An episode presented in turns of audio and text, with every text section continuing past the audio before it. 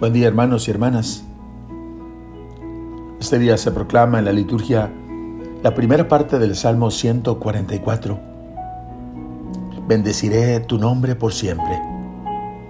Es un salmo de alabanza, de bendición que exalta la grandeza del Señor e invita al creyente no solo a contemplarlo, sino a compartir esa experiencia interior de sentirse sobrecogido por la grandeza del Señor que no puede medirse y a contar sus obras a las siguientes generaciones.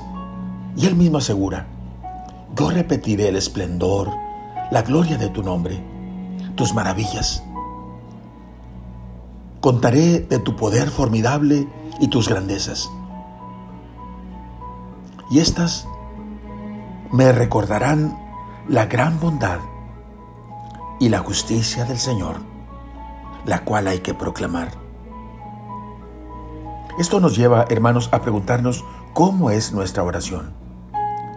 Parafraseando el proverbio popular podemos decir, dime cómo es tu oración y te diré quién eres. A menudo nuestro estilo de oración refleja nuestro interés y nuestro egoísmo. Así, aunque decimos, hágase tu voluntad, de hecho estamos diciendo que mi voluntad sea hecha. ¿No es cierto?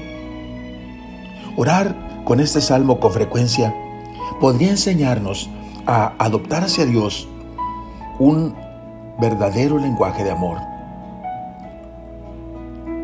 orientando todo hacia Él y no hacia nosotros mismos. Dime, si tu oración es contemplación, admiración, mirada extasiada. Dime si aceptas perder el tiempo con Él y te diré si lo amas verdaderamente. Dime si pasas todo el tiempo hablando o si dejas de hablar para escuchar. Y te diré qué estilo de creyente eres. Oremos. Padre Celestial, déjanos contemplar, Señor,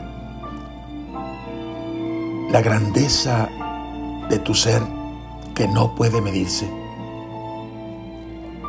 Contemplar, Señor, el esplendor de la gloria de tu nombre. Déjanos, Señor, llegar a recordar cada día tu gran bondad y tu justicia para proclamarla a las siguientes generaciones.